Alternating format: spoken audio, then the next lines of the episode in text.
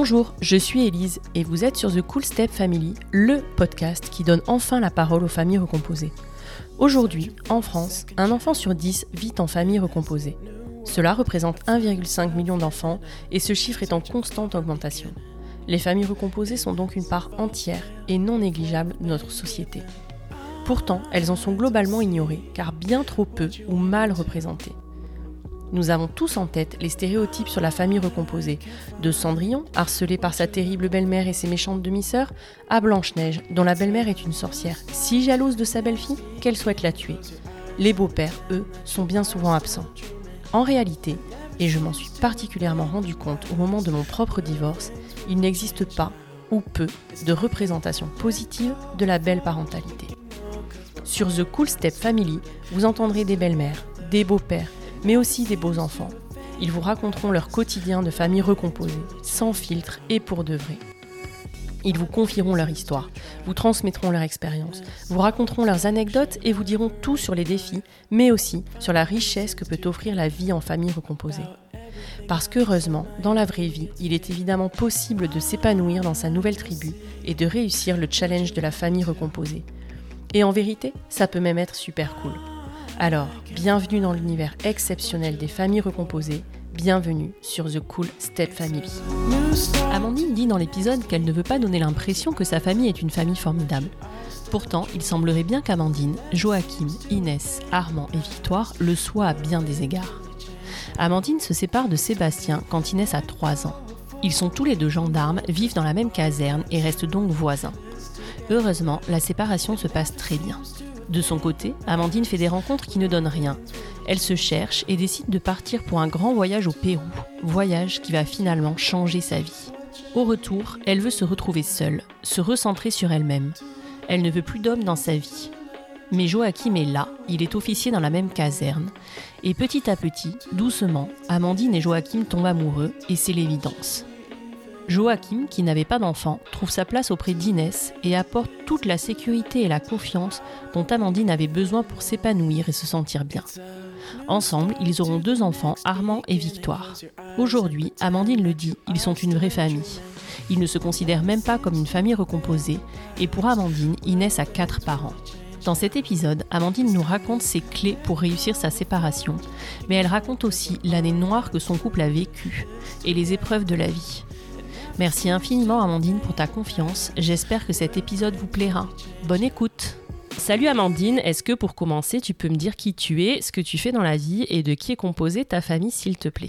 Coucou, je suis euh, créatrice de contenu sur Insta. En fait, j'ai pris, euh, j'ai fait une reconversion il y a un an pour ouvrir mon entreprise de déco. Donc, je fais euh, parallèlement de la création sur Insta et des coachings déco. D'accord. On est une famille de cinq, mon mari, moi, et il y a trois enfants, Inès, Armand et Victoire. Ouais, top. Euh, Armand et Victoire, vous les avez eus ensemble, et Inès, tu l'as eu d'une précédente euh, union. Oui, c'est ça. En fait, euh, j'étais en couple avec, il s'appelle Sébastien, avec Sébastien, on a eu Inès. Mhm.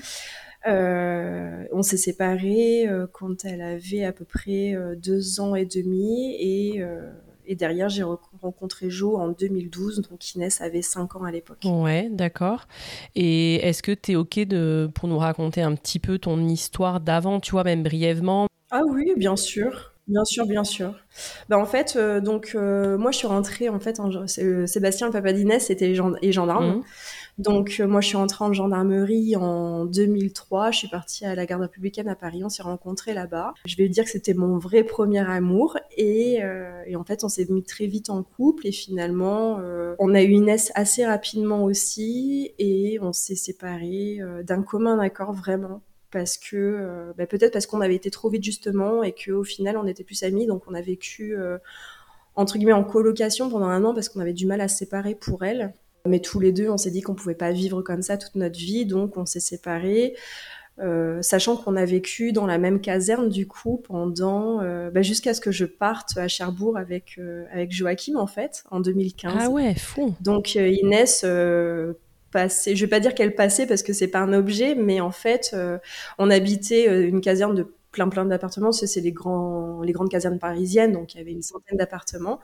Et euh, au début, euh, c'était un peu le tout venant en fonction de nos plannings. Et puis après, on a fait une semaine sur deux. Mais par contre, Inès était vraiment libre de, de choix, c'est-à-dire que même si dans la semaine elle voulait voir maman ou papa, elle pouvait y aller en fait. Ah, c'est génial. Donc c'est pour ça qu'on est vraiment resté en bon terme en fait, parce qu'on a toujours été voisins. Et après, ben, on est parti à Cherbourg et c'est d'ailleurs à ce moment-là qu'on est passé la première fois devant un juge, parce que auparavant on n'était jamais passé en, en jugement parce que lui devait euh, avoir un, papier en fait officiel pour pouvoir avoir la garde d'Inès le week-end et pouvoir pouvoir justifier d'une chambre parce qu'après il a refait sa vie, il a eu un enfant. Du coup pour pouvoir avoir une chambre pour Inès, bah, il lui fallait un papier donc c'est aussi pour ça qu'on est passé devant le juge parce que sinon euh, quoi, nous on n'y serait pas passé en fait? Ouais. Donc une séparation qui se passe euh, super bien quoi qui se passe super bien et vraiment, je vais pas dire que c'est une famille formidable, mais moi je suis toujours en contact avec ses parents. Euh, mes parents peuvent l'appeler euh, s'ils veulent quand Inès est liée par exemple l'été ou s'ils ont besoin de la jambe pour un anniversaire si jamais elle est pas avec moi. Euh, Joachim a rencontré les parents de Sébastien parce qu'une fois lui était parti justement en opération extérieure, donc personne ne pouvait emmener Inès chez ses grands-parents euh, paternels. Donc nous on l'a emmené, donc c'était l'occasion pour leur présenter Joachim voilà, en fait, c'est vrai que ça se passe, euh, ça se passe hyper bien, quoi. Vraiment, il n'y a pas, il a pas que des mauvaises séparations et c'est vrai qu'on parle beaucoup plus des séparations euh, avec euh, des problèmes de garde d'enfants, des conflits et nous c'est vraiment pas le cas. On a toujours été dans le même sens et on s'est toujours promis que voilà, même pour Inès, on, on s'engueulerait pas et ça se passerait bien parce que parce qu'on on n'oublie pas qu'on l'a fait par amour en fait. Et je pense que ça c'est plus important aussi. Non, mais c'est génial, ouais. C'est chouette d'avoir ce discours-là aussi, c'est clair, c'est hyper important. Donc, euh. bah, euh, oui, après, je pense qu'il y a souvent, euh, souvent le problème, des fois, ne vient pas forcément des parents eux-mêmes, mais vient des de personnes extérieures. Oui, et notamment de, de, refaire sa vie. Moi, je sais que Joachim a été hyper compréhensif aussi par rapport à ça. Il sait très bien la place qu'il a.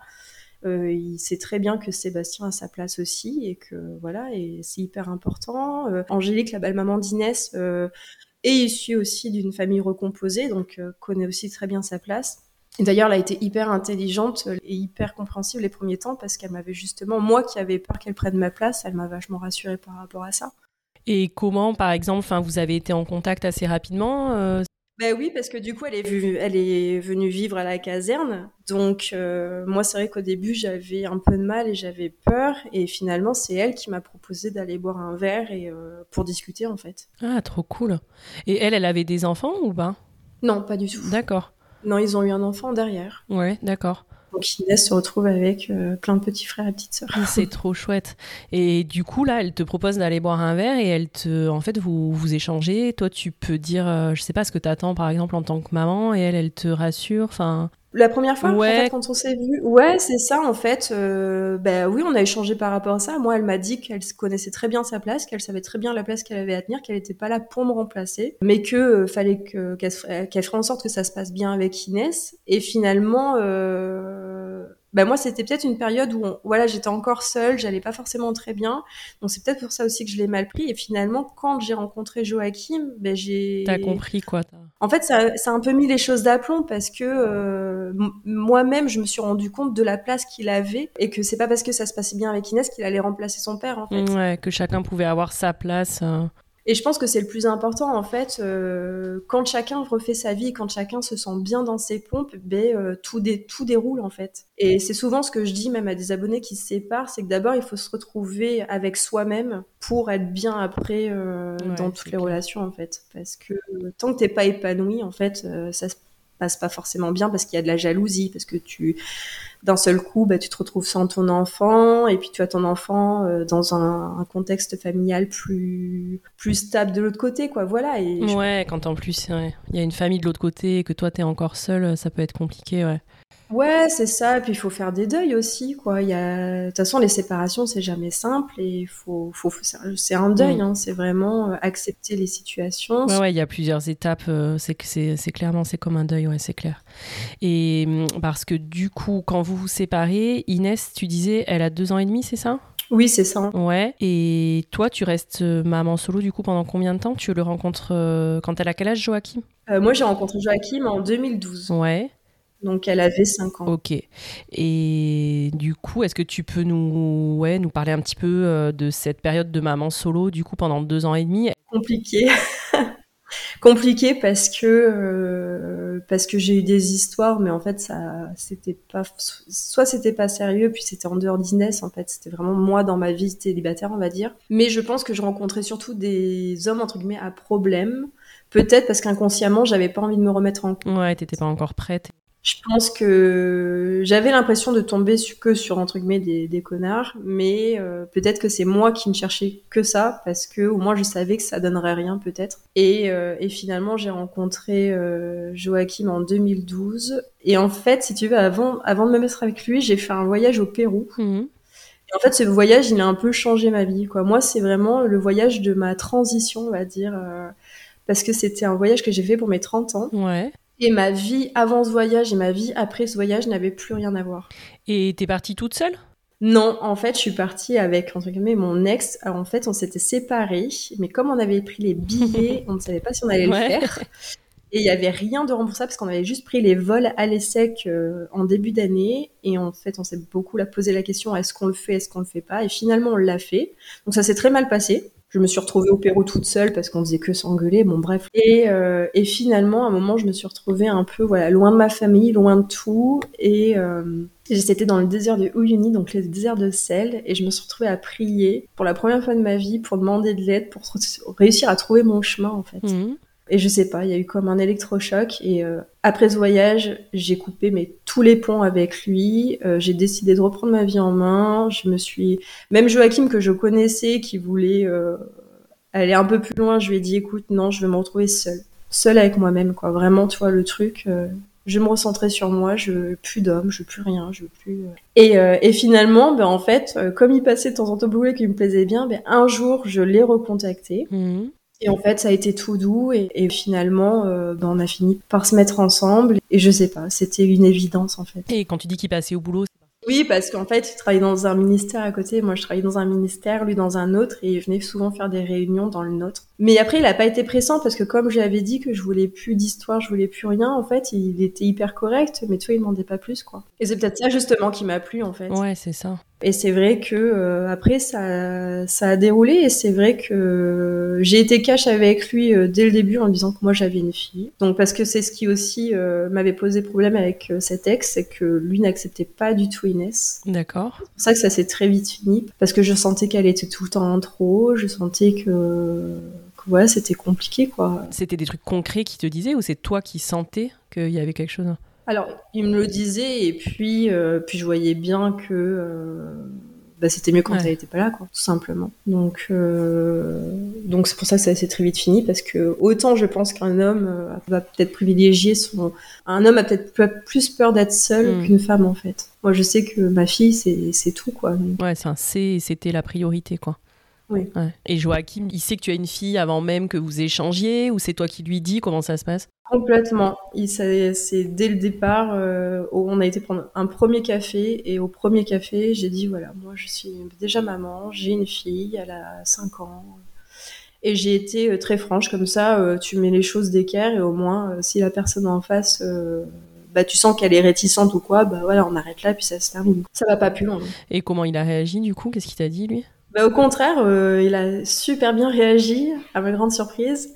Ah non, non, il m'a tout de suite dit, oh, moi ça me pose pas de problème. Euh, Après, après beaucoup de personnes peuvent dire ça sur le, sur le moment et puis derrière euh, ne pas du tout réagir. Et au contraire, euh, donc il a rencontré Inès euh, plusieurs mois après, hein, ça s'est pas fait euh, de suite. Et parce que je l'ai vraiment préservé. Et finalement, bah en fait, non, euh, ça se passait tellement bien que, que voilà, je proposé de. Je sais même plus comment ça s'est fait exactement. En plus, c'était il y a quand même assez longtemps. Oui, ouais, ouais, c'est compliqué de revenir. à- ouais. Il a, non, non, il l'a rencontré, ça s'est super bien passé. Euh... Inès a été un peu dure avec lui au début, je m'en souviens. Ouais, parce que attends, du coup Inès, tu lui avais présenté euh, juste l'ex d'avant? Juste, ouais, juste d'accord. Et lui, elle, elle, ça s'est jamais trop bien passé du coup ou elle, elle a pu, elle avait pu s'attacher quand même à lui, tu sais Non. ou pas? Non, d'accord. Non, il n'y avait pas d'affinité. Ok. euh, Je j'ai pas vraiment de souvenir, mais je, me- elle était pas. euh, D'ailleurs, elle en garde aucun souvenir, tu vois. Ouais, ouais, d'accord. Et te- est-ce que tu te souviens si, si je lui ai parlé d'abord peut-être de Joachim avant qu'il y ait les présentations? Alors, je me souviens pas du coup, mais me connaissant, oui. Pour moi, de toute façon, je l'ai pas, je l'ai pas euh, ramené comme ça. euh, Non, non. Et donc la première rencontre, t'as pas de, de souvenir vraiment de ce que vous avez fait ou de comment ça s'est passé? Pas du tout. Il y a juste un truc dont on reparle souvent parce que ça nous fait rire, c'est que Inès du coup avait du mal à partager sa maman. Mmh qu'elle était assez dure avec lui et en fait un jour elle s'est mise à pleurer on sait plus pourquoi mais en fait elle lui a vomi dessus. Ouais, d'accord. Et ça on en parle souvent parce qu'en fait il lui a dit bah en fait on se, souvient juste de ça. Et même euh, Inès elle s'en souvient vaguement et en fait, euh, il, lui dit, mais, euh, il lui disait, mais t'as as quelque chose contre moi, Inès Vas-y, dis-moi, dis-moi. Et en fait, elle pleurait, elle pleurait, elle pleurait. Puis il lui dit, mais vas-y, sors-moi tout ce que tu as à me sortir. Et là, elle s'est mise à vomir, vomir, vomir sur lui, sur le canapé. Et en fait, je revois Jo les bras écartés en disant vas-y, sors tout ce ah, que t'as. génial, j'accueille, vas-y. Ouais. Et on se laisse en faire, voilà. Et en fait, à partir de ce jour-là, bah, il y a eu un déclic. Et pareil, bah, en fait, euh, Inès, après, elle s'est ouverte à lui. Puis derrière, on n'avait que des bons moments, en fait. Ouais. Mais elle lui a vraiment vomi dessus. Mais vraiment, euh, c'était sors-moi tout ce que t'as. Et c'était vraiment. Euh, et on en parle souvent de ce moment-là finalement. C'est euh, assez symbolique en fait. Oui, exactement. Et puis quand tu racontes là, du coup, la réaction de Jo, tu vois, qui reste. Enfin, j'en sais rien. Quelqu'un d'autre aurait pu, tu vois, être dégoûté, j'en sais rien, se lever, faire. Non, et là, le fait qu'il reste comme ça et qu'il accueille le truc, en effet, symboliquement, c'est. Ah ben, il a, il est resté assis. Je te dis, il a lâché les bras d'Inès. Quoi, il a, il a ouvert ses bras. Il lui a dit, vas-y, sors tout ce que t'as à sortir. Non, mais je trouve ça trop beau, quoi. Et juste pour revenir un peu sur ton voyage au Pérou, toi, tu penses qu'au moment où tu demandes euh, voilà, de l'aide et tout, que tu es dans ton désert de sel, tu penses que c'est toi qui as eu un changement en toi à, ce moment-là? Comment tu peux expliquer un peu plus ce qui s'est passé? Bah, Moi, je pense que déjà, il y a eu un changement dans le sens où c'est le genre de voyage qui te hmm. change, en fait. Mais vraiment, parce que tu... C'était combien de temps?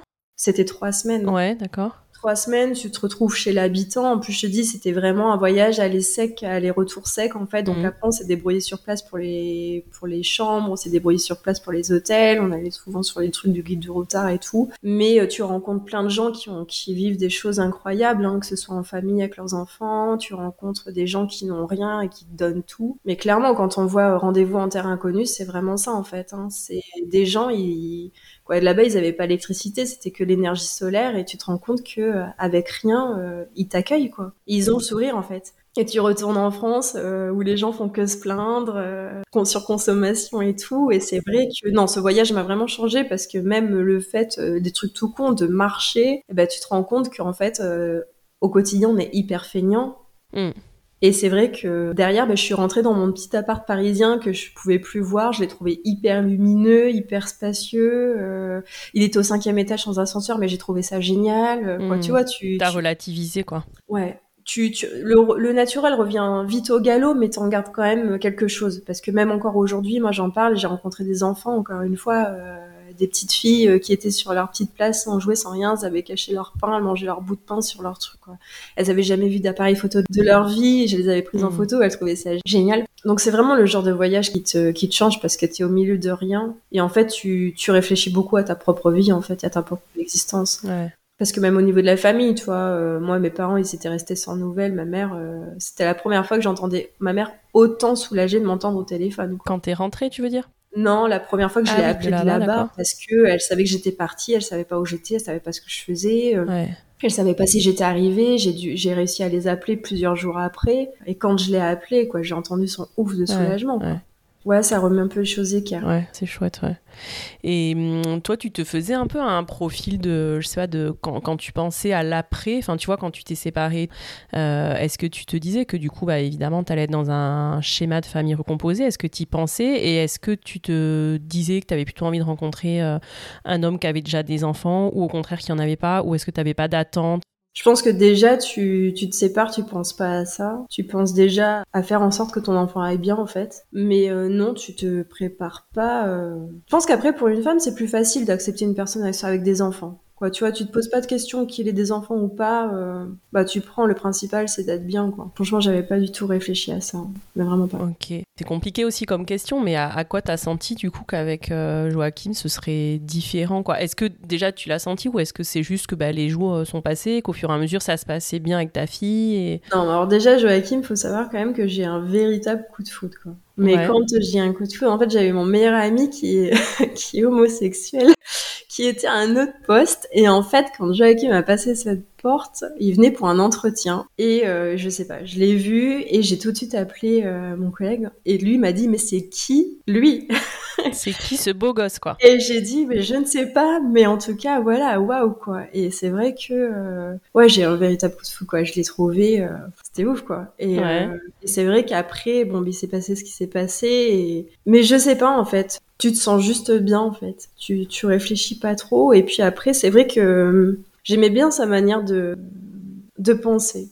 Mais c'est vraiment pas le genre d'homme vers qui je serais allée parce que si tu veux, dans le monde militaire, en fait, il y a les sous-officiers, il y a les officiers. Moi, je faisais partie des sous-officiers, Joachim des officiers. Donc généralement, ces deux catégories de personnes ne se mélangent pas du tout. Ah ouais, d'accord. Ça se croise pas. C'est pas du tout bien vu pour qu'un officier soit avec un sous-off et un, sous-off, euh, ben, les officiers les vous voient, c'est les officiers, quoi, tu vois.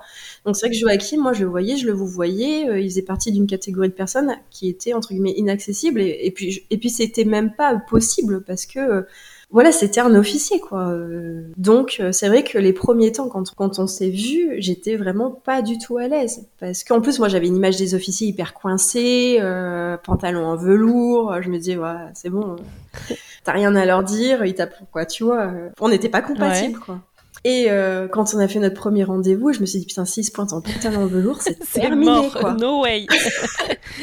et en fait, il est arrivé en jean avec un petit, euh, une petite veste en cuir. Je me suis dit ah merde, en fait, euh, le stéréotype que j'avais, c'est pas du tout le bon. Par contre, je l'ai vous voyez très longtemps et c'est lui qui m'a dit bon, à un moment, tu vas peut-être arrêter, tu vas arrêter de me vous voyer quoi. Et en fait, j'y arrivais pas. C'est vrai, attends, mais genre quand vous étiez même un peu en date et tout, tu vous voyais ou tu J'arrivais pas à tutoyer parce que pour moi, les officiers, on les vous voyez. Et puis moi, je suis, je suis fille de gendarme. Et voilà, le monde militaire, j'ai toujours vécu dedans, en fait. quoi. Donc pour moi, euh, c'est comme ça, en fait. Et c'est normal. Et c'est vrai qu'il m'a dit, bon, euh, tu vas peut-être arrêter de me, tu, me voyer parce que voilà, quoi, ça fait chier. Et en fait, j'arrivais pas, j'arrivais pas. Puis jusqu'au moment, bon, voilà, où ça, où ça casse. Mais c'est vrai que même après, euh, j'avais toujours peur du regard, toujours peur de, de ce qu'on allait dire. Et puis en fait, ben, c'est vrai que j'ai aimé sa façon de penser. Et même, même ça, ça me montrait que c'était quelqu'un de bien parce que généralement, les officiers, encore une fois, les sous-offres, ils leur parlent même pas. C'est limite s'ils nous disent bonjour, tu vois. Ouais, d'accord. Et le que lui euh, s'intéresse à moi en tant que femme, il voyait pas ce côté militaire et c'est ça qui, je pense, qui m'a plu aussi. C'est qu'il s'en foutait. Ouais, et j'imagine vous en avez reparlé. Tu sais si lui, il avait eu aussi euh, un coup de foudre pour toi, comme toi t'as eu, ou lui, ça a mis plus de temps Il, il le dira pas. Moi, je sais qu'il a eu un coup de foudre dans le sens où, en fait, il m'a, il m'avait dit que si tu veux, quand mon bureau était vraiment, euh, c'était à l'hôtel de Brienne en fait, et euh, c'était dans une salle principale qu'on voyait de l'extérieur parce que c'était que des portes vitrées en fait. Et il me dit quand il arrivait, qu'il passait mmh. ce portail, la première chose qu'il regardait, c'était au bureau savoir s'il y avait mon sac à dos noir, parce que j'ai un sac à dos noir avec estampillé Pérou. Et il me disait la première fois que la première chose que je regardais quand j'arrivais, c'était voir s'il y avait ce petit sac à dos noir au pied du bureau parce que s'il n'était pas là, il savait que c'était mes collègues et du coup ça, ça le décevait. Ouais, d'accord. Donc il était quand même bien intéressé. Ouais, il t'avait bien repéré quoi. Et du coup, alors, euh, comment, comment ça se passe les débuts? À quel moment vous vous dites que vous allez, euh, je sais pas, emménager ensemble Et comment, comment vous commencez cette vie à trois? Je sais pas, ça s'est fait hyper naturellement en fait. Euh, Joe, il venait me chercher au bureau tous les soirs et quand il n'y en avait pas Inès, il me ramenait. On partait au resto. Puis je pense que ça s'est fait tout naturellement. Même la rencontre avec mes parents, ils sont venus à Paris et du coup, euh, du coup, je, je leur ai représenté euh, Jo en fait. Donc mon père est hyper content, forcément, un officier. mon père est aux anges. Ouais, c'est clair la classe. Mais non, tout s'est fait naturellement. Quoi. Ouais. Et tu, toi, tu pensais quoi de lui en tant que beau-père? Il a été parfait. Sincèrement, euh, moi je souhaite à toutes les femmes qui se, qui se séparent ou qui refont leur vie de tomber sur quelqu'un comme ça parce que euh, euh, il faut savoir que Jo n'a pas connu son père, donc, donc du coup il a vécu qu'avec sa, sa, sa, maman et sa grand-mère. Donc il a été élevé par des femmes. C'est mhm. aussi pour ça qu'il a une, une réflexion très féminine en fait. Ouais. Souvent, même nous, on en rigole parce qu'il me dit putain, toi, tu réagis comme un bonhomme parce que moi, été élevé par mon père comme un militaire et euh, lui, il a une euh, psychologie de femme. Du coup, il a été hyper dur avec Inès et non, tout s'est vraiment fait progressivement, mais euh, elle a toujours fait partie de sa vie et d'ailleurs, lui, il dit pas qu'il a deux enfants, il dit qu'il a trois enfants en fait. Et d'ailleurs, quand les gens découvrent que euh, Inès n'est pas sa fille, euh, beaucoup tombent des nuques parce que c'est pas du tout euh, l'image qu'ils en ont. Et puis pour eux, ouais, non, on a trois enfants et on dit qu'on a trois enfants, lui aussi. C'est vrai qu'en plus il y a une ressemblance physique, quoi. Enfin, quand on voit tous les cinq, c'est. Ouais, et c'est vrai que moi j'ai même une copine qui était venue, une copine d'Insta qui était venue à Cherbourg pour prendre l'apéro et elle avait découvert, donc elle nous avait rencontrés tous les cinq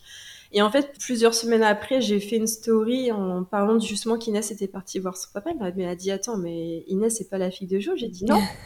Elle m'a dit Putain, j'aurais jamais cru, quoi. Parce que, euh, parce que non, ils sont très complices, euh, bah, encore plus aujourd'hui, forcément. Ça fait quand même, euh, ça va faire 11 ans qu'ils vivent ensemble. Donc... Bah ouais, à l'échelle de la vie d'Inès, en plus, c'est énorme. Ah, puis Inès, elle, elle le dit, hein, pour elle, voilà, elle a son papa, mais elle a deux papas, en fait. Ouais elle considère Joe euh, comme son père. Quoi. Il n'y a même pas de, différence. Hein. Il, est hyper impliqué dans sa vie. Quoi. Je vois même quand il euh, fallait l'emmener à Caen pour, euh, pour qu'elle aille voir son papa, la plupart du temps, c'est même lui qui le faisait parce que, parce que voilà, c'était un petit moment qu'ils prenaient tous les deux. Il a jamais rechigné. Quoi. Tu vois, c'est tout ce qui implique Inès. En fait, il s'est pas dit c'est à toi de le gérer parce que c'était sa mère et moi je suis pas son père. Au contraire, il s'est toujours impliqué pour tout. Il l'a emmené voilà, chez ses grands-parents, il l'a emmené voir son père. quand il fait des courses, il fait des courses aussi pour elle, il réfléchit pour elle, euh, il aide à faire ses devoirs, Voilà, il n'y a pas de. Ouais, il garde même pas que le côté un peu euh, loisir, quoi. Il est vraiment investi dans tout comme si c'était son père. Ah non, pas du tout.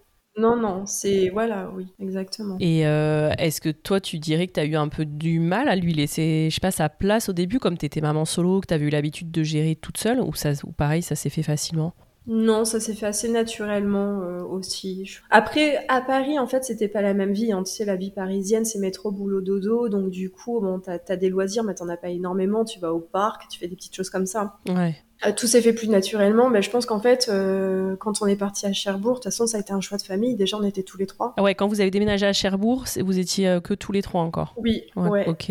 J'étais enceinte d'Armand, mais on était que tous les trois. Donc voilà, c'était vraiment un choix de famille. Et je pense que la famille, elle a pris tout son sens à ce moment-là. Et comment t'as géré justement par rapport au papa d'Inès? Parce que du coup, vous étiez en garde alternée. Ben, la décision a été prise aussi avec lui. Hein. Je lui ai jamais rien imposé non plus. Inès a toujours eu le choix de vivre avec qui elle voulait vivre. C'est-à-dire mhm. que moi, ça m'aurait fait mal au cœur qu'elle me dise je préfère rester à Paris avec papa, mais elle a eu le choix. D'accord.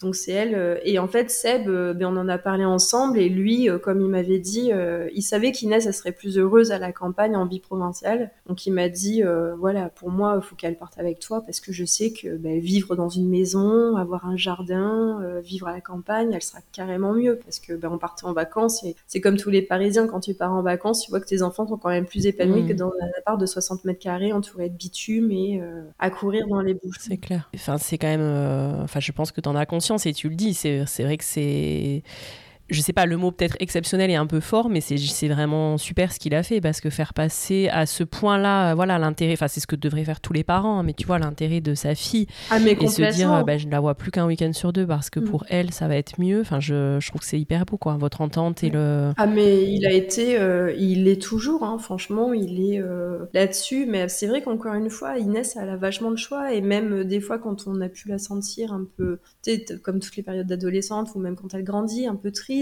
euh, moi, je sais, j'ai toujours été là à lui dire est-ce que c'est ta vie ici qui hmm. te plaît pas? Est-ce que tu veux aller vivre avec papa Ou quand papa lui manquait, est-ce que tu veux qu'on échange? Est-ce que tu veux partir vivre avec lui? Ça, c'est possible aussi, quoi. Tu peux faire une période de transition où tu peux aller finir ton collège là-bas et puis euh, revenir ici derrière, quoi. Hmm. Voilà, en fait, elle a vraiment toujours été libre là-dessus. mais c'est super parce que c'est vrai hmm. qu'en plus, je le vois pas mal dans le podcast. Le côté un peu négatif de la famille recomposée, ça peut être quand même ce truc qui fait que tu es toujours relié avec des ex et que c'est compliqué dans, ta recomposition, si par exemple tu veux déménager, partir faire un tour du monde et tout, bah, c'est des choses, euh, bah, tu as un, voilà, un coparent et donc tu peux moins euh, bouger, changer de ville parce que tu restes près du, de, de ton ex, quoi, qui reste le coparent. Moi, je sais que ça a été aussi déterminant, par exemple, pour la mutation, parce que Joe a eu une proposition à Washington que j'ai refusée. Donc euh, j'ai refusé d'une part, même pour mon propre boulot, parce que je savais que j'allais perdre toutes mes années et que derrière ce serait compliqué en gendarmerie pour se recaser, parce que la gendarmerie déteste mm. ça. J'étais enceinte d'Armand, donc je me voyais pas partir à Washington alors que j'étais enceinte d'Armand, mm. c'est dur. Et je me voyais pas du tout partir, même aussi loin du papa d'Inès. Et ça, c'était clair et net, parce que je pouvais pas imposer ça ni à Inès ni à son père, en fait. Et euh, donc, on a refusé Washington et on est, on est parti à Cherbourg. Ouais, voilà, c'était euh, un moindre. Euh, mais déjà, je trouve voilà, super que vous, ayez, que vous ayez pu faire ça. Et c'est vrai que c'est bien de, le souligner aussi. Enfin, c'est vrai que le, papa d'Inès a été top sur ça, quoi. Ah, mais il a été génial, mais pour tout. Mais encore une fois, je pense que, parce qu'encore, c'est toujours pareil, c'est qu'on fait passer son, mm. l'intérêt de l'enfant avant son propre intérêt et son propre aussi, sa propre fierté. Ouais, parce que ça peut-être des gens qui vont aussi être trop fiers bien sûr. Voilà, et qui vont pas aimer, qui vont, euh, qui sont trop dans la comparaison. Mais, moi, j'ai vu des collègues, je te jure, mais je, je comprenais même pas comment on pouvait ne plus parler à son ex-femme et s'envoyer des, courriers ou euh, profiter de l'enfant et utiliser l'enfant contre l'autre en fait. Quand on monte la tête de l'enfant contre l'autre parent, oui mais papa il m'a fait ça, ouais mais maman elle m'a fait ça, c'est quoi, euh, quel, quel, est le bien-être de l'enfant là-dedans en fait? Et, euh, et, souvent, c'est le problème, en fait. Au lieu de régler les choses entre eux, ils, mêlent les enfants à ça. Pour nous, le plus grand... Quoi, moi, je sais que des fois, j'en parle à Jo. Pour moi, la plus belle fierté que je pourrais avoir là-dedans, c'est que le jour du mariage d'Inès, ben, son papa l'accompagne à l'église et qu'on soit tous les quatre là pour elle, quoi. Quoi, tu vois, quoi, quand tu visualises les choses plus tard, tu, tu te dis, putain, un enfant qui, où ça se passe mal, il fait quoi? Ils savent, il, il, invite ses parents qui vont se déchirer au mariage, qui vont même pas se parler, qui vont. Quoi, tu... C'est horrible pour un enfant de vivre ça. Quoi. Ouais, ouais, mais après, bon, il y a des situations plus compliquées que d'autres. Hein, oui, pas toujours... mais, mais, après, comme je le dis aussi, c'est que souvent, on... je pense que nous, on s'est séparés au bon moment. Oui, avant de se détester ou. Voilà, mm. je pense qu'il y a des gens qui attendent, qui attendent, qui attendent jusqu'à faire euh, mille et une euh, conneries. Euh, je pense qu'il y a des gens qui, encore une fois, qui vont tenter des choses, qui vont faire des enfants pour attraper leur couple. C'est souvent aussi ce qu'on voilà qui font des, enfants pour ça. Et, euh, malheureusement, après, ben, ils deviennent aigris. Et plus tu aigris dans une relation, et plus ça se passe mal. Quoi. Parce que tu peux plus encadrer l'autre, en fait. Je pense que c'est ça, euh, c'est ça aussi qui tue les couples. quoi. T'as beaucoup de gens hein, qui restent ensemble pour les enfants. Mais alors ça, c'est pour moi, c'est la pire des raisons. Ouais, complètement. C'est ce qu'on dit souvent à Inès, euh, ou même quand elle était des fois triste parce que son papa lui manquait, c'était voilà, est-ce que tu préfères avoir des, mmh. des, parents qui se déchirent, qui s'engueulent tous les jours, tous les jours, est-ce que tu préfères avoir des, pa des, parents épanouis de chacun de leur côté? Et quand tu vas dans une ou des deux familles, en fait, ça se passe bien parce que tu vois papa heureux euh, en famille, tu vois maman heureuse en famille, et finalement, ben, c'est pour ça que je pense aussi qu'elle est Mm. aussi équilibrée. C'est ben, parce que ça se passe bien partout. Elle vit dans la bonne ambiance, euh, que ce soit d'un côté ou de l'autre. Et puis, euh, et puis elle vit avec des parents qui s'appellent, qui se parlent, qui se, qui se cachent rien, parce que ben, des fois, euh, voilà, on va toujours dans le même sens. Donc quand t'as un des deux parents qui lui dit tiens, alors il s'est passé ça et tout, ah ben t'es au courant, bah ouais, je suis au courant, ouais. Ah mince, ouais, tu vois. ça c'est vraiment génial, ouais. Et je pense que ça c'est important aussi pour l'enfant. Ouais, c'est sûr. Et puis elle vous voit heureux, alors qu'un enfant qui voit ses parents malheureux, je pense qu'il porte une espèce de, de chape sur lui, de responsabilité. Enfin, de. Oui, oui, c'est clair que le truc, mm. rester ensemble pour les enfants, enfin, c'est, je pense que c'est ce qu'il y a de plus destructeur en réalité pour les enfants. Bah oui, quoi. parce qu'au final, bah, destructeur pour les enfants, mais pour toi-même oui, aussi. aussi. Hein. Mm. Ouais, ouais. Parce que euh, qu'est-ce que ça t'apporte? Parce que finalement, après, c'est un cercle vicieux en fait. Hein. T'es pas bien dans ton cocon, donc t'es pas bien dans ta tête, donc t'es pas bien avec tes enfants, donc euh, ouais, t'as beau faire du paraître euh, intérieurement. Ouais, et puis les enfants, c'est des éponges, donc ils le sentent en plus. Donc, euh, ouais. Mm. Et hum, du coup, avec euh, Jo, est-ce que vous, tu sais, c'est une discussion que vous avez eue assez rapidement sur les enfants, par exemple? Est-ce qu'il t'a demandé assez vite si toi t'en voudrais d'autres? Est-ce que toi tu savais qu'il en voudrait? En fait, avant de parler d'enfants, déjà, c'était le mariage. Ouais. Euh, parce qu'on s'est fiancés très vite finalement, parce qu'on s'est mis ensemble en 2012. En 2000, le, le, 3 octobre 2013, il m'a demandé euh, de l'épouser. D'accord, ouais. Et, euh, et, en fait, moi, j'avais toujours refusé de me marier. Toujours. Ouais. Donc j'étais contre le mariage parce que j'ai j'ai pas une très très bonne image du mariage et du coup j'ai toujours tu vois le papa d'Inès on n'était pas mariés j'avais toujours refusé de me marier on n'était pas axés mais on n'était pas mariés ouais. Et Jo m'a demandé ma main et c'est le seul avec qui bah à qui j'ai dit oui en fait parce que avec lui encore une fois c'était une évidence et euh, et du coup on s'est marié le 4 octobre 2014 donc tu remarqueras quand même que c'est des dates palindromiques à chaque ouais, fois ouais c'est fou hein. en fait tout est hyper écrit dans notre histoire en fait on s'est mis ensemble en, en, octobre 2012. Alors j'ai pas la date, mais on s'est mis en, ensemble en octobre 2012. Euh, voilà. On, il m'a demandé de l'épouser donc à Prague le 3 octobre 2013. Mmh. Et on s'est marié le 4 octobre 2014. Ouais, trop bien. Et c'est vrai que c'était euh, ouais, c'était évident. Puis en fait, je suis tombée enceinte d'Armand euh, bah, après le mariage. Mais non, en fait, c'était vraiment voulu. En fait, bah, lui il voulait des enfants, moi j'étais pas contre. Euh, par contre, j'ai pas mal vécu la grossesse d'Armand. Elle s'est très bien passée sur le plan médical, mais par contre psychologiquement, ça a été un peu plus hard, tu vois. Ouais, par rapport à quoi? À ton premier échec, justement? Voilà, ouais. exactement de peur de, de, reproduire un échec et du coup euh, j'ai eu très très peur pendant toute cette grossesse et euh, Et, et des fois, bah, je lui disais, mais mais voilà, et si on se sépare, et si machin, en fait, je pensais toujours au pire. Et, euh, et puis, bah, on est toujours ensemble en 2023. Ouais. et comment il te rassurait, lui? Il te disait quoi? Ah, Il était, non, non, Joe m'a toujours rassuré, il m'a toujours porté, en fait. Mais euh, comme quand, euh, d'ailleurs, mm. avant le mariage, hein, pour moi, ça allait forcément mal se terminer. Je faisais des, pas des crises, mais j'avais, ouais, si, c'était des crises en le, en, le poussant à bout pour qu'il me, pour qu'il, pour qu'on se sépare pour que. Mais au final, c'est ce qu'auraient fait d'autres garçons en disant bah, ok c'est bon je me casse ben lui me mettait euh, face à moi-même en fait en disant non si tu veux me quitter tu me quittes mais par contre c'est toi qui le fais en fait. Parce qu'il voulait justement euh, moi c'était pour me prouver que on allait me quitter qu'on allait encore me entre me maltraiter puis finalement lui a, tout a fait tout le contraire. Et il a été toujours très rassurant en fait même pour Armand euh. non non il m'a toujours montré qu'il serait là et qu'il me lâcherait pas hein. ah, c'est génial. Et raconte comment vous annoncez à Inès que que t'attends Armand comment elle elle réagit Inès, alors je sais plus exactement euh, comment on lui a dit, mais je sais que euh, elle a très bien réagi. En fait, pour la famille, on a fait une photo de groupe en fait, mais où chacun avait une photo. En fait, moi j'avais fait une photo avec mon ventre avec une banderole. Euh, c'était on attend un bébé, un truc comme ça. Et en fait, voilà, on avait chacun notre banderole avec un morceau de phrase et on avait fait un photomontage pour l'envoyer à nos familles respectives, en fait. Ouais, trop Donc Inès avait été, euh, pareil, associée à tout ça, en fait. Et on l'a toujours associée à tout ça. Elle nous a aidés dans nos choix.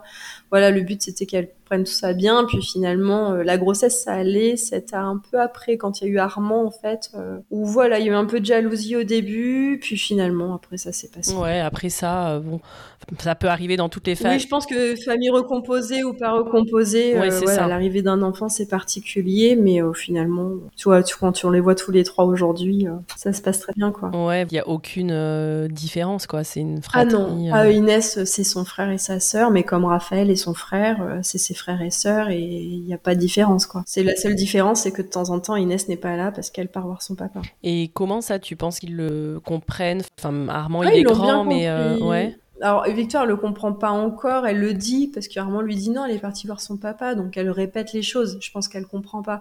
Et puis en plus, c'est vrai que comme on est à Angoulême, maintenant elle prend le train. Avant, l'emmener à Caen, donc euh, Armand connaît le papa d'Inès. D'accord. Donc c'était concret pour lui parce que voilà, on partait. en fait, si tu veux, on se rejoignait à Caen. Lui faisait la route jusqu'à Caen, moi je faisais la route jusqu'à Caen, et après ils prenaient le train ensemble. Donc c'était leur petit moment à deux. Et ils rentraient sur Paris parce qu'il y avait 1h50 de train. Quoi. Ouais. Et euh, mais du coup, quand on allait à Caen, ben, on se retrouvait. Et c'est vrai que bah, Armand connaît Seb, euh, donc il y a pas. Euh, c'est, pour lui, il met un, un visage sur le mm. prénom en fait. Alors que Vivi moins, du coup. Bah Victoire, elle le connaît pas puisque là Inès prend le train toute seule. Elle monte à Paris maintenant, comme on est plus près. elle prend le train Angoulême, elle monte à Paris. il la récupère à la gare, quoi. Ouais. C'est vrai que c'est moins concret pour elle. Armand, lui, s'est retrouvé à faire des Skype avec le petit frère d'Inès. Ah ouais, excellent. Il a quel âge du coup de l'autre côté, le petit frère? Il a 6 ans. D'accord, ouais. Là, il va avoir 7 ans, donc ils ont, quelques... ils ont je crois qu'ils ont 6 mois d'écart. Ouais, c'est génial. Et donc là, tu vois, dans ce qui est par exemple toute la logistique, les trajets école, euh, etc., euh, comment vous vous organisez? Inès va au lycée, Armand va en école primaire et Victoire elle va chez la nounou. Donc bah là pour l'instant bah, c'est moi qui gère parce que du coup Jo bah, travaille à Paris. Ouais d'accord. Donc il part le lundi matin, il revient le vendredi soir, donc c'est moi qui gère toutes les semaines en fait. Ouais, d'accord, ok. Et sur l'éducation comme ça, est-ce qu'il peut y avoir des sujets, tu vois, qui, enfin, en fait, j'essaye de creuser parce que ça a l'air tellement parfait, tu vois, et, c'est génial, hein, parce que c'est justement l'objectif du, du podcast, c'est aussi de montrer que ça peut vachement bien se passer. Non, c'est pas parfait. Ouais, alors vas-y, voilà, raconte-nous. Euh. En fait, au niveau famille recomposée, pour moi, c'est parfait dans le sens où euh, qui devait être sauvé et sauvé en fait. Ça, euh, pour moi, euh, voilà, encore une fois, Inès, elle, elle baigne dans un environnement qui est stable avec euh, quatre parents. D'ailleurs, je le dis, moi, elle a quatre parents. Et quand elle fait, justement, quand elle fait sa feignante à l'école ou quand, parce qu'on est tous feignants, adolescents, et ben, je lui dis, tu baignes pas dans un environnement, t'as quatre parents qui bossent, t'as quatre parents qui en veulent, donc tu peux pas te permettre de ne pas en vouloir dans la vie, en fait. Parce que le père d'Inès, il est pareil, il en veut, il a fait quoi Il a 46 ans, il vient de, euh, il a fait une thèse mhm. alors qu'il a pas son bac. tu vois, pour moi, c'est, je trouve ça génial en fait. C'est quelqu'un qui en veut, qui bosse. Euh, il a voulu changer de, de taf, il a changé. Quoi, pas, il est resté dans la gendarmerie, mais il a mhm. changé de poste. Il a voulu changer, il l'a changé. Voilà, donc on, on, est tous à en vouloir. Joe, il a eu pareil un très gros concours au niveau de l'armée. Euh, il a eu il a révisé son oral. Victoire venait de naître, il se levait à 5 heures pour réviser son oral. Il partait au boulot à 7 heures. quoi, je lui ai dit, tu... Et il a réussi. Alors que beaucoup auraient lâché. il y avait les biberons la nuit et tout, quoi. Et c'est pour ça, et je lui ai dit qu'elle a quatre parents qui en veulent, donc pour moi, Inès a quatre parents. Mais ça, je trouve que c'est vraiment une, euh, une richesse quoi, de la famille recomposée. C'est un truc auquel on s'attend pas, je trouve, avant d'être dans ce schéma-là. Et en fait, le fait d'avoir des personnes en plus, tu vois, ressources, dans une famille, on va dire, euh, classique, entre guillemets, nucléaire classique, voilà, tu as un papa, tu as une maman, tu as des oncles et tantes qui sont euh, ceux de, tes mm. parents, et puis tu as quatre grands-parents. Enfin, voilà, si, si tu es dans une famille un peu classique et qui sont vivants. Enfin, Et en fait, la famille recomposée, ça t'amène, ben, en effet, quoi, un beau-père en plus, une belle-mère en plus, si chacun refait sa vie, voilà.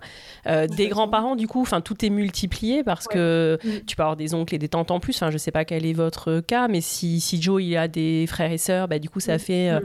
Et je trouve moi que c'est une vraiment une richesse ça, de la famille recomposée. Ah, et, complètement. Et puis en plus, euh, après, même au-delà de ça, c'est que toi, son père habite toujours à Paris. bah, du coup, Inès, ça lui fait une putain d'ouverture d'esprit aussi parce que elle va à Paris, quoi. Elle est assez autonome. C'est qu'on y a vécu longtemps. Donc déjà, quand on arrive à Cherbourg, on voyait la différence parce que elle, ben, avait déjà pris le métro, le bus, elle avait pas peur forcément de la foule. Il y a des choses, euh, voilà, contrairement à d'autres enfants qui n'avaient pas quitté leur petit village, tu vois, euh, ben, Inès, elle avait déjà vu beaucoup de choses euh, dans sa vie, la Tour Eiffel, le Louvre, le Grand Palais, et c'est vrai qu'aujourd'hui, bah voilà, elle prend le bus, ça lui fait pas peur en fait, elle est, elle est assez autonome là-dessus. Elle est débrouillarde. Et puis euh, ouais, elle va chez ses grands-parents à Sainte-Maxime, elle va quoi à Vadrouille en fait. Quoi l'été, euh, nous c'est ce qu'on lui dit hein, quand t'as des fois elle peut se plaindre, on lui dit tu te rends compte, euh, je pense qu'il y a pas beaucoup d'enfants l'été qui vont faire une partie là en Charente dans leur petit cocon ou qui vont partir en vacances. Après elle est à Paris, après elle est à Sainte-Maxime, ouais, t'as plein de petits pieds à terre quoi. on lui dit tu te rends compte, ça va quoi. Pour une ado de 15 ans, t'es pas malheureuse quand même. Ouais, c'est clair. Et justement, comment ils vous avez accueilli les parents de Jo alors Jo, il a sa maman du coup. C'est vrai, sa maman, oui, tu m'as dit. Sa maman, super. Franchement, euh, on, est, on a été à Nice et euh, on a été manger chez elle et franchement, ça s'est super, super bien passé et euh, j'ai rien à dire. En plus, bon, Annie, elle est très ouverte, hein, c'est la niçoise, hein, donc, qui parle beaucoup, qui, est très marrante. Et puis c'est pareil, elle a vécu sans homme, donc c'est une femme aussi qui a pris sa vie en main, tu vois. Ça se passe super bien. D'ailleurs, bah, elle aussi m'avait demandé de la tutoyer, donc je tutoie mm. ma belle maman et elle m'appelle souvent, elle m'appelle quasiment toutes les semaines. Elle nous suit sur Insta. Ouais, excellent. Et entre vos trois enfants, elle fait aucune différence, tu dirais euh, Non, pas du tout. Quand euh, le truc tout con, mais quand elle arrive, elle a toujours des petits cadeaux pour Armand, pour Victoire et pour Inès. Non, non, il y a vraiment pas de différence. Même elle a dit qu'elle a trois petits enfants et euh... non, non, franchement, même Inès hein, s'entend très bien avec elle. Elle parle beaucoup et tout. Non, non, franchement, dans la famille, il n'y a pas eu de différence. Ouais, d'accord. Et d'ailleurs, même les parents de Seb, tu vois, ils m'ont envoyé des cadeaux, même pour Armand et pour Victoire, alors que c'était pas leurs petits-enfants, quoi. Ah, c'est génial, c'est trop chouette. Et du coup, comment arrive euh, l'envie d'avoir euh, Victoire? Vous saviez que vous vouliez plusieurs enfants Alors, Victoire, bah, ça s'est fait, euh, en fait, en 2019. Ça a été notre première crise de couple. Mmh. Je pense qu'on a été happé par le boulot et on s'est oublié en fait. Parce que chacun était dans son taf à fond et euh, finalement on s'est un peu euh, oublié et finalement ça a été... Euh, on s'est éloigné et à ce moment-là on a failli, voilà, on a vécu une mauvaise période et, et je suis tombée enceinte mais j'ai fait une grossesse interrompue. D'accord. Et, euh, et, en fait, eh ben, cette grossesse interrompue a sauvé entre guillemets notre couple parce que euh, parce qu'en fait, on s'est retrouvés à se sauver mutuellement en fait et à s'épauler mutuellement parce que moi j'ai vraiment mal vécu cette grossesse interrompue. C'était involontaire hein, du coup interrompu. Euh... Oui, ouais, complètement. Ouais. Ouais, ouais, j'ai en fait, euh, on a fait l'écho de datation et on a entendu le cœur du bébé et tout, tout allait bien, tu vois. Mm.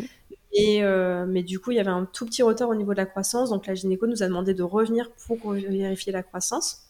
En nous disant, bon, ça doit être rien. Hein. Et en fait, quand on est revenu vérifier, en fait, le bébé, le cœur ne battait plus. Oh donc là, on est vraiment tombé des nues parce que comme on l'avait entendu une semaine auparavant, on s'y attendait pas du tout. Et, euh, et on, voilà, notre monde hein, s'est un peu effondré et tout. Et, euh, et c'est vrai que bah, du coup, on s'est vachement soutenu en fait. Et, et finalement, bah, tout est rentré dans l'ordre entre nous. Et c'est vrai qu'on a aussi changé euh, notre manière de vivre aussi en, se en profitant plus et en, en se disant qu'il fallait pas que le boulot euh, prenne un pas comme ça sur notre vie euh, personnelle, en fait. À ce moment-là, tu étais encore dans la gendarmerie, toi? Ouais, complètement. Ouais. Ouais, ouais, j'étais dans la gendarmerie et je faisais plus vachement d'heures et tout. Et, euh, et Jo, ben, pareil. Et Armand était tout le temps à la garderie. Et finalement, plus personne n'était heureux là comme ça, quoi. Finalement, ben, il y a eu cette grossesse interrompue. Et derrière, euh, on se suis rendu compte qu'on voulait un autre enfant, par contre. Qu'on avait tellement mal vécu euh, la chose qu'on voilà, on voulait un autre enfant. Donc finalement, ben, on est, je suis tombée enceinte de Victoire quelques mois après. D'accord. Puis derrière, ben, j'ai enchaîné sur ma reconversion et j'ai changé de vie aussi. À la naissance du coup de Victoire? De Victoire. Ouais, mm. d'accord, trop bien. Et comment tu l'as vis cette euh, grossesse? Oh, J'ai hyper mal vécu. Euh, la grossesse, j'ai très, très mal vécu. J'ai euh, j'ai acheté des Doppler. en plus, c'est tombé en plein Covid parce que j'avais des rendez-vous avec des, des magnétiseuses, tu vois, euh, une hypnotiseuse justement au niveau euh, grossesse pour euh, pour m'apaiser parce que je, je, craignais trop. Je me suis investie dans la grossesse hyper tard en fait, hein, parce que j'avais tellement mmh. tellement peur de la de la perdre que je, je me protégeais tout simplement quoi. Je voulais pas au début la vivre à fond parce que parce que j'avais trop peur que ça s'arrête. c'est normal. Mais bon, finalement, voilà, quand on voit Vivi aujourd'hui. Euh. Mais bon, on se dit que c'est aussi un mal pour un bien, que finalement, rien n'arrive par hasard. Mais cette lecture, tu l'as des mois après. Ouais, bah bien sûr, hein, avec le recul, mm. quoi, quand t'arrives à. Mais quand t'es dedans. Euh. Mais c'est vrai que ça vous a fait une épreuve. Ah bah ça, ça, nous a fait, voilà, ça nous a fait une épreuve, mais qui nous a encore une fois beaucoup plus rapprochés. Et puis derrière, Jo a eu son concours. Donc il est parti à Paris et là ça nous a encore plus rapprochés parce que le fait qu'il soit absent, eh ben forcément bah, tu profites encore plus des moments que tu as. Et... Euh, ouais, là vous êtes dans une vie du coup où il est pas là la semaine et où il revient le, le week-end. C'est ça depuis deux ans. Ouais. Mm. En fait, on a fait le choix de venir en Charente parce que ben moi, forcément, c'était aussi compliqué au quotidien parce qu'à Cherbourg, on n'avait pas mm. d'attache, on n'avait personne. Donc, euh, dès qu'il m'arrivait une galère ou quoi que ce soit, ben, j'étais seule. Et comme Jo avait son poste à Paris, en fait, euh, ben, du coup, on s'est dit, bah, autant bouger. Alors, repartir vivre à Paris, ça nous intéressait pas mm. du tout parce qu'on ne voulait pas euh, bah, quitter cette qualité de vie qu'on avait trouvée euh, entre guillemets à la campagne en province pour partir se mettre dans un appart parisien euh, avec les bouchons, le stress quotidien et euh, les enfants n'en avaient pas du tout envie non plus. Puis si, finalement je m'a dit bah attends autant partir pourquoi pas partir en Charente quoi au moins toi t'as ta famille moi j'ai 1h40 de train c'est rien quoi. Ouais c'est ça c'est clair. Parce que et c'est ce qui fait en fait le matin tu vois il part à 6h et quelques il arrive à 8h. Ouais. Et au moins, c'est que s'il a une urgence ou si euh, il a un coup de mou, là, il rentre le mardi soir, par exemple, ça lui coupe sa, sa ah semaine. Ah ouais, génial. Donc, il part le lundi, il rentre le mardi, euh, il arrive comme ça euh, vers 7 heures. On fait la soirée ensemble, il repart le mercredi matin, il rentre le vendredi, donc ça coupe quand même malgré tout. Et moi, ben, quand j'ai vraiment une galère ou quoi, j'ai mes parents qui sont pas loin, puis même ça change la vie, toi. tu sais qu'il y a quelqu'un qui est là, même si c'est pas tout le temps psychologiquement, tu sais. Et puis après, on découvre une vie qu'on n'a jamais connue parce que moi, j'ai jamais vécu à côté de mes parents. Donc, les... Inès, elle a jamais vécu à côté de ses grands-parents. Mhm. Et c'est vrai que bah, là, ils vont chez papy et mamie le mercredi. Euh, quand il y a la galette des ronds, on fait la galette des ronds ensemble. L'anniversaire, on le fait ensemble. Quoi. Ça, c'est des trucs. Euh, Tes parents, ils doivent être hyper contents aussi. Hein. Mes parents, ils, ouais, bah, ils découvrent une vie qu'ils n'ont pas forcément connue. Ouais. Ah non, mais ça, ça doit changer la vie. Ouais. Quand t'as les grands-parents à côté, c'est, chouette. Ouais. On rattrape le temps perdu. Ouais, c'est super. Ça fait une chouette relation. Ouais. Et comment tu t'organises? Parce que du coup, t'es quand même un peu que t'es solo, quoi, toute la semaine avec trois enfants. Donc même si t'as cette aide, cette aide-là, euh, enfin, j'imagine que c'est aussi ce qui fait que t'as changé de, de boulot, enfin, fait cette reconversion peut-être. Bah, déjà, parce que, parce que ça te coûte parce que finalement, bah, euh, gendarme, c'est un super métier. Hein. Je l'ai fait 17 ans et demi, donc mm. euh, je vais pas, je vais pas cracher dans la soupe. Hein. Ça m'a apporté beaucoup, beaucoup de choses, même personnellement. Mais après, c'est t'es, sans, sans vie, quoi. T'es no life. Hein. Euh, mm. T'as les astreintes, t'as les week-ends, le, t'as la, l'épée de Damoclès au-dessus de la tête, c'est ton téléphone et tu crains qu'il sonne à toutes les toutes les heures, quoi. Tant qu'il a pas sonné, tu sais que tout va bien. Quand il sonne, tu sais pas quand est-ce que tu vas rentrer, quoi. Ouais. Donc, euh, donc quand t'as pas d'enfants, ça va. Quand tu commences à avoir des enfants et quand t'as un mari militaire, ça devient plus compliqué. En Mais ouais. Parce que quand on était au boulot et que j'étais d'astreinte, euh, c'était euh, l'appel, euh, tu t'es censé finir à 7h, à 6h30 ça sonne, bon ben voilà, oh. t'appelles ton mari en disant bah écoute, je pourrais pas y aller, faut que tu y ailles quoi. Donc c'est vrai que c'était un peu contraignant et puis après au-delà de ça, avais... moi j'avais aussi l'aspect bah il y a un âge pour tout et puis mm. bah, la gendarmerie ça t'apporte beaucoup de choses mais après t'es vraiment face à la vie réelle et la vie réelle elle est pas hyper belle non plus et on vient pas voir les gendarmes parce qu'on parce que tout va bien. Et du coup toi t'avais toujours aimé la déco et c'est t'avais ton compte Insta qui déjà marchait un peu sur ça à l'époque ou comment ça t'est venu? En fait, j'ai ouvert mon compte Insta à notre première maison à Cherbourg. Mhm. J'ai commencé sur la fin de la location, puis en fait, c'est vraiment notre maison. En fait, là, on a, on a acheté une maison et, euh, et j'ai commencé à, à partager des do it yourself. Ouais. Genre, j'avais fait des coussins, des machins, et je les ai partagés. Puis après, j'ai montré le salon, puis j'ai montré la déco. Et puis, euh, bah, petit à petit, en fait, le compte a grandi comme ça, en fait. J'ai découvert Instagram. Et puis, euh, mon père était gendarme, mais il bricole énormément. Mon père, c'est un touche à tout. Donc, euh, dans tous les apparts qu'on a fait ou les maisons, en fait, euh, bah, c'est moi qui ai aidé. Mon frère était très littéraire. C'est moi qui ai aidé mon père pour les travaux, en fait. Ouais. Donc, euh, j'ai posé mon pr- premier papier peint à 10 ans euh, et j'ai toujours bricolé avec lui. Donc, moi, j'ai toujours aimé le- tout ce qui était créatif. Donc, j'ai toujours été là-dedans. Et, euh, et voilà, donc en fait, euh, bah, je me suis éclatée dans la maison à Cherbourg et puis c'est devenu ce que c'est devenu aujourd'hui. Ouais. Et Jo, pareil, il partageait cette passion parce que là, on- enfin, sur ton compte, on voit que vous faites ça vraiment genre en famille, quoi. Enfin, en couple et en famille Pas même. du Ouais. tout, mais pas du tout. Joe, il avait limite jamais tenu un tournevis dans sa main avant de me rencontrer. Et euh, il s'y est mis à, bah, dans la maison à Cherbourg. En fait, Joe, c'est quelqu'un qui va s'investir. C'est-à-dire que euh, il, il en veut, quoi. Mhm. Joe, euh, ça, je peux pas lui retirer. C'est quelqu'un qui en veut dans la vie. Euh, ce que je te disais pour son concours. Voilà, il a tenté un concours. Ce qu'il fait, il veut le réussir. Ouais. Quand il s'y met, il se met à fond. Il donne à, à, à 1000%, quoi. Parce qu'il veut pas se dire, je me suis pas donné les moyens pour. Mm. Dans le bricolage, c'est pareil. C'est-à-dire que il ose, il tente, mais par contre, il va regarder gavé de tutos pour le faire. Il va euh, s'y intéresser. Il s'est mis à faire des meubles. Il a appris de ses erreurs. Il a recommencé. Il, en plus, il est vraiment perfectionniste. Donc, donc du coup, il va, il va être hyper pointilleux. Et, et en fait, il s'est mis euh, doucement, petit à petit. Et puis maintenant, il fait des trucs de dingue, quoi. Plus rien. Je vais pas dire que plus rien lui fait peur, mais euh, voilà. Moi, il m'impressionne. Il me sort des trucs euh, au niveau bricolage. Ah, c'est génial. Non, vous vous complétez hyper bien, quoi. C'est euh, c'est trop bien. Ouais. En fait, c'est vraiment ça, c'est qu'on se complète. Je trouve ça Ouais, génial. c'est quoi. génial, c'est clair. C'est vrai que c'est du Ouais, partage. c'est quoi. clair.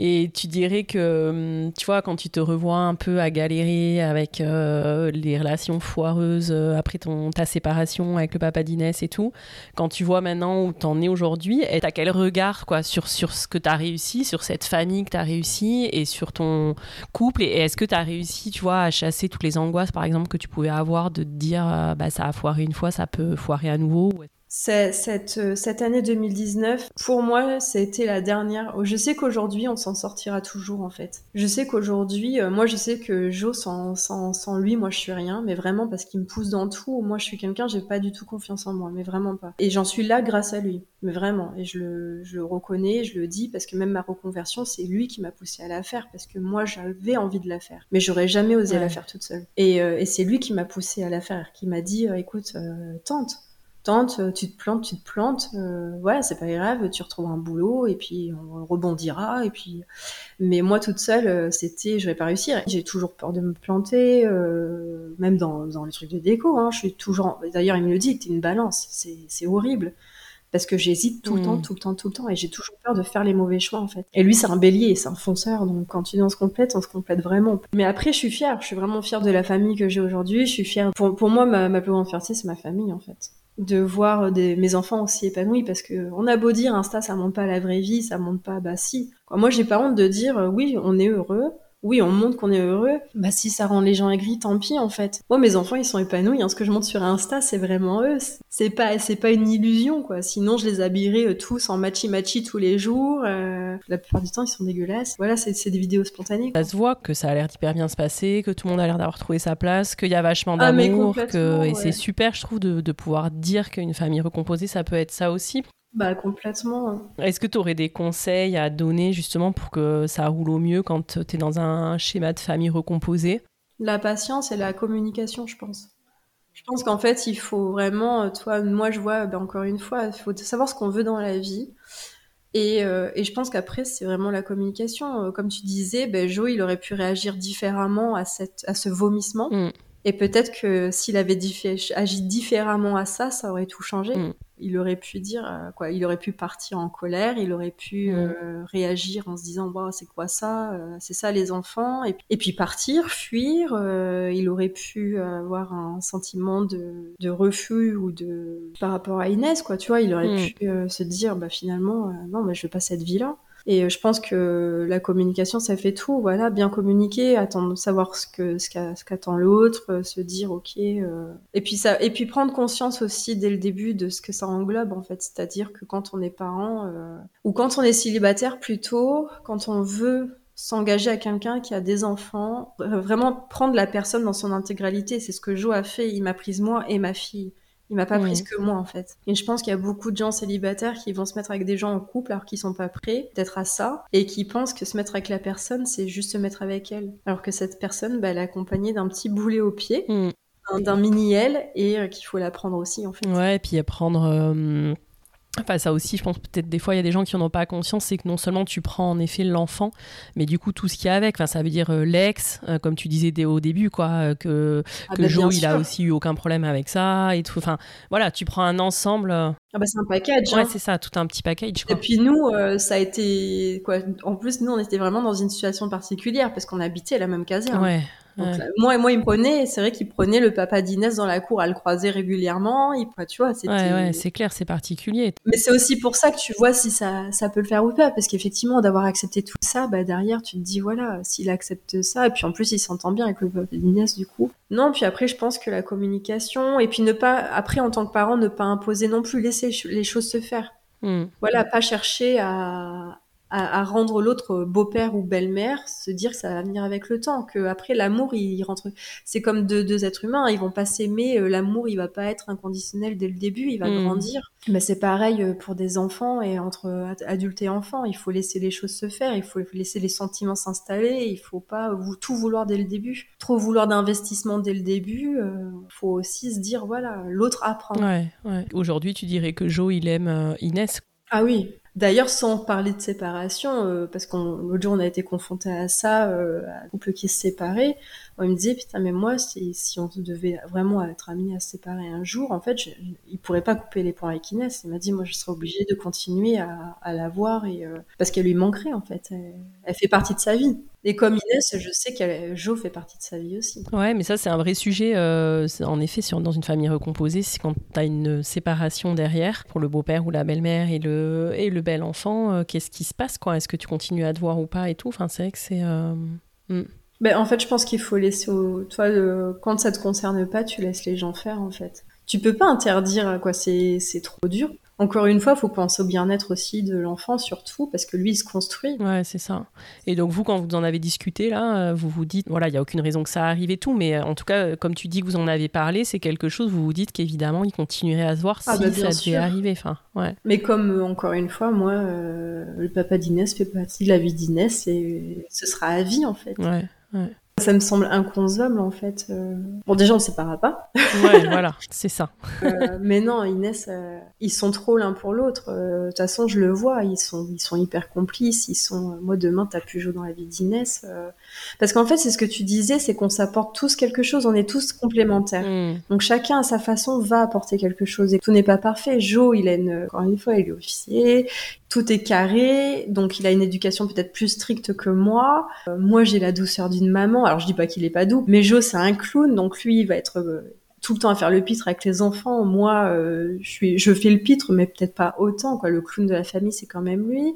Euh, le papa d'Inès est plus posé. D'ailleurs, c'est pour ça qu'Inès est aussi peut-être plus posée. D'ailleurs, elle en rigole. Elle dit euh, quand elle voit Armand et Victoire, elle fait oh il y a deux débiles. ouais, je sais pourquoi j'ai pas le même père, quoi, tu vois. Mais euh, voilà, lui, il est plus posé. Donc chacun apporte vraiment. C'est pareil, Angélique, elle est plus posée aussi. Elle est plus posée que moi. Donc puis elle est dans un autre univers. Elle a été dans la banque. Elle est elle a d'autres choses à apporter à Inès aussi que moi je connais pas. Donc vraiment chacun apporte sa petite pierre à l'édifice en fait. Ouais, et c'est ça qui fait que c'est super riche quoi. Ouais, complètement. Ouais, trop bien. Pour terminer, euh, qu'est-ce que tu dirais à peut-être une femme qui est en train de, qui va écouter ce podcast et qui est soit malheureuse euh, en couple avec euh, des enfants au milieu, soit dans sa période un peu de maman solo en train de galérer comme ça a arrivé, enfin alors ça, je l'ai eu justement parce que j'ai des femmes qui m'écrivent, qui se séparent et qui m'écrivent par rapport à ça. Ou d'autres, une autre qui m'a écrit parce que ça n'allait pas dans son couple et justement euh, qu'elle était contente de voir que nous on s'en était sortis parce que j'avais parlé officiellement de cette période de 2019 dans le mm. poste de la Saint-Valentin la dernière fois en disant que la roue tournait et qu'il fallait s'accrocher et que s'il y avait de l'amour, le couple survivrait en fait. Mais qu'il fallait s'écouter et apprendre à écouter l'autre surtout. Et euh, en fait, moi, j'ai envie de dire que déjà, quand on est en couple et qu'on n'est pas heureux, il faut aussi euh, penser à soi et penser. Et encore une fois, c'est ce que je te disais tout à l'heure, c'est que euh, avoir des enfants épanouis, c'est être épanoui soi-même. Mm. Comme tu l'as très bien dit, les enfants sont des éponges. On l'a encore vu là avec l'hôpital. Euh, Victoire, elle nous a foutu la misère parce qu'elle a dû prendre tous nos sentiments de peur, d'angoisse. C'est vraiment des éponges. Donc, un, couple épanoui ne fera mm. pas des enfants épanouis en fait, parce que euh, parce qu'un des enfants qui vont vivre dans les engueulades. Mm ça va leur donner une mauvaise image du couple. Donc, ils ne vous, ils voudront surtout ne pas reproduire ça, puis ça mm. va pas forcément leur donner une bonne image de la famille. Euh, à contrario, des parents qui sont murés dans le silence, bah, ça fera pas des, des enfants épanouis non plus, parce que voilà, ils seront ternes, quoi. Puis encore une fois, je pense qu'après, ça détermine vraiment ton image de ta propre famille. Et je pense que voilà, quand t'es pas heureux, euh, à quoi bon? En fait, on n'a qu'une vie. Et moi, je sais qu'au début, ça a été très mal pris, que je me, sépare de Sébastien. J'ai eu beaucoup de réflexions. Mais c'était, c'est ton choix. C'est ton choix. Et si tu le fais, c'est que tu as besoin de le faire. Et, encore une fois, je pense qu'il faut regarder aujourd'hui euh, ben, comment se comporte Inès, comment est notre vie pour se dire euh, ça se passe pas toujours mal. Et euh, c'est pas parce que des parents se séparent que les enfants vont forcément mal finir, en fait. Au contraire, comme je dis, il faut voir les bons côtés. C'est qu'ils auront plus de, de grands-parents. Ils auront deux parents qui seront heureux peut-être mhm. en couple derrière. Peut-être qu'ils mettront du temps à l'être. Ou à la rigueur qui seront heureux solo. Enfin, ils vont même mieux être heureux euh, solo que être malheureux de toute façon un couple, quoi. Oui, voilà. Mm. Complètement. Mais, euh, mais ça fera forcément des enfants plus épanouis. Et après, il y a des gens qui sont en pleine séparation. Encore une fois, euh, faut d'abord se recentrer sur soi-même et être heureux mm. avec soi-même avant de pouvoir être heureux avec quelqu'un. Donc, faut faire son deuil, faut accepter euh, les échecs. Et je pense que ça, c'est le plus dur parce que quand tu as un enfant avec quelqu'un ou mm. quand tu te mets en couple, c'est pas l'aboutissement que tu envoies. Donc, il faut vraiment faire ce deuil, et... mais surtout ne pas se dire qu'on sera jamais plus heureux parce que c'est pas le cas. Alors oui, on mm. passera par des périodes de entre guillemets de merde, désolé, mais euh, mais c'est vraiment le cas. Mais je pense que c'est mm. ce qui aide à la reconstruction aussi, parce que ça aide vraiment à savoir euh, ce qu'on veut dans la vie, ce qu'on veut pour son enfant, ce qu'on veut pour soi-même. Et puis derrière, ben quand t'es heureux finalement, ben derrière, ça, encore une fois, ça déroule parce que tu rencontres les bonnes personnes au bon moment, et, puis le chemin se fait en fait. Faut pas perdre espoir. Faut vraiment s'accrocher. Et même si ça, ça fait peur, parce que moi j'ai eu peur hein, de me remettre avec Jo, même si ça fait peur eh ben faut tenir bon. Et puis si la personne en face c'est la bonne, eh ben comme Jo, elle saura euh, quoi dire, elle saura quoi faire et elle le fera et ça durera en fait. Ben génial, c'est des belles paroles, euh, je pense pour euh, terminer. Qu'est-ce que tu en penses? Est-ce que tu vois des choses que tu as envie d'ajouter? Non, franchement, non. Encore une fois, on n'a qu'une vie, donc faut la vivre à fond en fait. Je pense que c'est vraiment le principal, c'est de de bouffer la vie à pleines dents. Ouais, je suis bien d'accord. De profiter de chaque instant, ouais.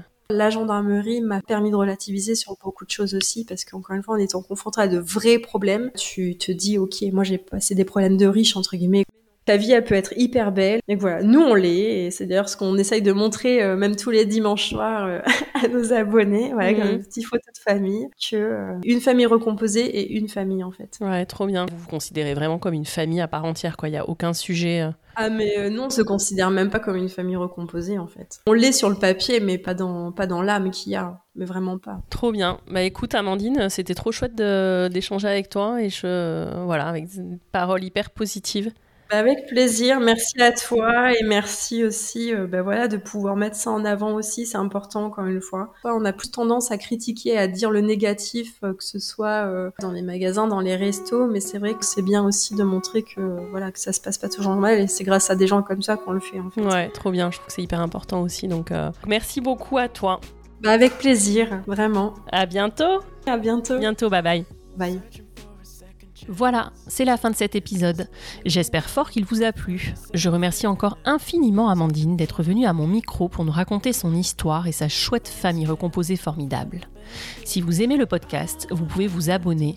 Vous pouvez aussi lui mettre plein d'étoiles sur vos plateformes d'écoute et lui laisser un chouette avis sur Apple Podcast. On se retrouve lundi prochain pour un nouvel épisode et d'ici là, prenez soin de vous.